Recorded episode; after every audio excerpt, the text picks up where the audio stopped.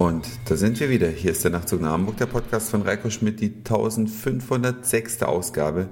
Ich freue mich ganz sehr, dass ihr wieder mit dabei seid. Ja, der Urlaub ist schon ein paar Tage her. Direkt nach der Landung ging es ja ins Büro, aber bis zur Landung waren es ja 13 Stunden Flug von Singapur bis zurück nach Frankfurt. Na, nicht ganz 13 Stunden, etwas weniger, aber dennoch ziemlich lange und in einer etwas älteren Boeing, ich weiß nicht genau, was es für ein Modell war, aber man merkte schon den Unterschied vom A380 dann zurück auf die kleineren Modelle war auszuhalten, war überhaupt kein Problem. Aber nachdem wir im A380 saßen und dachten, was ist denn eigentlich hier dran so anders als in anderen Flugzeugen, weil wenn man drin sitzt, kriegt man ja die Größe nicht so mit, dann merkt man es schon deutlich, wenn man in ein betagteres Flugzeug umsteigt, dass es doch etliche Unterschiede gibt. Nichtsdestoweniger, der Flug war absolut in Ordnung. Mit wenig Wackeln sind wir in Frankfurt gelandet, da noch schnell umgestiegen und zurück ja, in die Freie und Hansestadt, wo es dann wieder losging und nach wenigen Tagen Arbeit, denn ja, es war ja nur noch Mittwoch, Donnerstag, Freitag, ging es dann schon wieder auf Reisen mit dem Flieger und zwar nach Neckars-Ulm. Das Auto abholen. Martin hat sich ein Auto bestellt gehabt und es gibt ja die Möglichkeit, dass man ein Auto beim Händler abholt oder eben auch im Werk. Die Nachtzug nach Hamburg-Hörer, die schon ein bisschen länger mit dabei sind, wissen, dass ich meinen Wagen letztes Jahr auch in Ingolstadt abgeholt habe.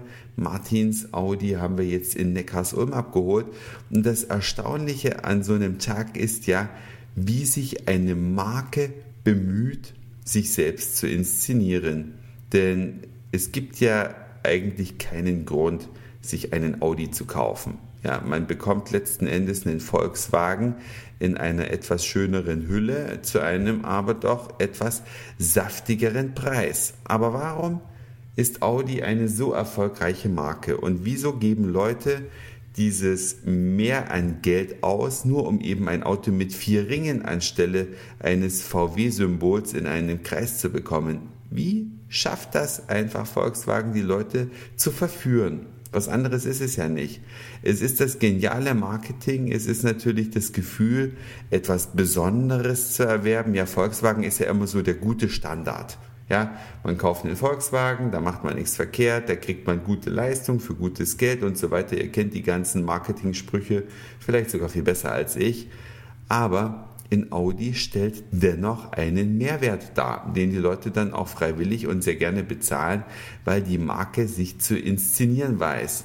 Es ist eben ein sportliches Auto, behauptet das Auto von sich und behaupten auch alle Audi-Fahrer und es ist besser verarbeitet, was ich nicht glaube, weil so ein Konzern hat ja konzernweit seine Standards, die er einhält. Und da wird er beim Audi nichts viel anders machen als bei einem Volkswagen. Aber dennoch hat man zumindest das Gefühl, dass es ein bisschen besser ist. Und dann ist natürlich dieses ganze Abholszenario sehr, sehr nett.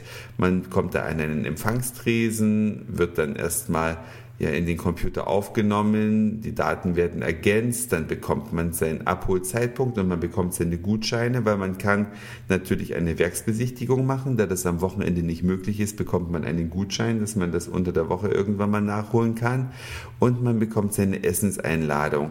In diesem Audi-Forum in Neckarsulm befindet sich ein tolles Restaurant, genauso wie das in Ingolstadt auch der Fall ist. Und die Sachen, die man dann dort ist, werden von Audi bezahlt. Mithilfe dieses Gutscheins weist man sich als Berechtigter aus und dann gibt es ein Drei-Gänge-Menü, wo man nach Vorspeise, Hauptgang und Dessert so langsam hinübergleitet zum eigentlichen Abholvorgang. Da hat man dann seine Zeit. Am Samstag war das 13.15 Uhr. Ja, und dann kommt ein Verkäufer der einen am Eingang abholt, dann läuft man über einen Teppich. Die Autos werden auch alle auf Teppichen geparkt, ja. Es ist also nicht wie in der Werkstatt, wo auf Kacheln da die Autos dann rausgefahren werden. Nein, die fahren auf den Teppich und der Verkäufer erklärt dann, wie funktioniert das Auto, wie funktioniert das Navi, wie koppelt man sein Telefon, welcher Schalter macht das Licht eigentlich an und welcher Hebel ist für was zuständig. Das wird dann alles schön erklärt und dann bekommt man den Wagen sozusagen überreicht. Ein ganz, ganz schönes Erlebnis und ich kann euch nur dazu ermuntern, wenn ihr das nächste Mal euren Wagen holt, egal welcher es ist, holt ihn am besten im Werk ab. Ja, ihr spart euch die Überführungskosten, die müsste man ja sonst bezahlen und man hat einen wunderschönen Tag und vielleicht schreibt mir der ein oder andere dann auch, wie sich das bei anderen Marken verhält. Wie ist es, wenn man sich zum Beispiel einen Volkswagen abholt? Wie ist es, wenn man einen Mercedes abholt? Wie ist es, wie man einen BMW im Werk abholt? Das würde mich sehr interessieren. Ich hoffe, ich habe jetzt keine einzige deutsche Marke vergessen, weil japanische Autos wird kaum jemand im Werk abholen, obwohl ich euch das empfohlen empfehlen würde. Denn ich war ja schon in Japan, ihr wisst es, die länger mit dabei sind und es ist ein wunderbares, sehenswertes Land. Vielleicht fährt man da einfach mal hin und guckt sich dann die Geburtsstätte seines Wagens an. Wenn ihr gerne Japaner fahrt, würde mich alles interessieren. Schreibt's mir oder kommentiert's mir. Das war's für heute. Dankeschön fürs Zuhören, für den Speicherplatz auf euren Geräten. Ich sag Moin, Mahlzeit oder guten Abend, je nachdem, wann ihr mich hier gerade gehört habt. Und vielleicht hören wir uns dann schon morgen wieder. Euer Reiko.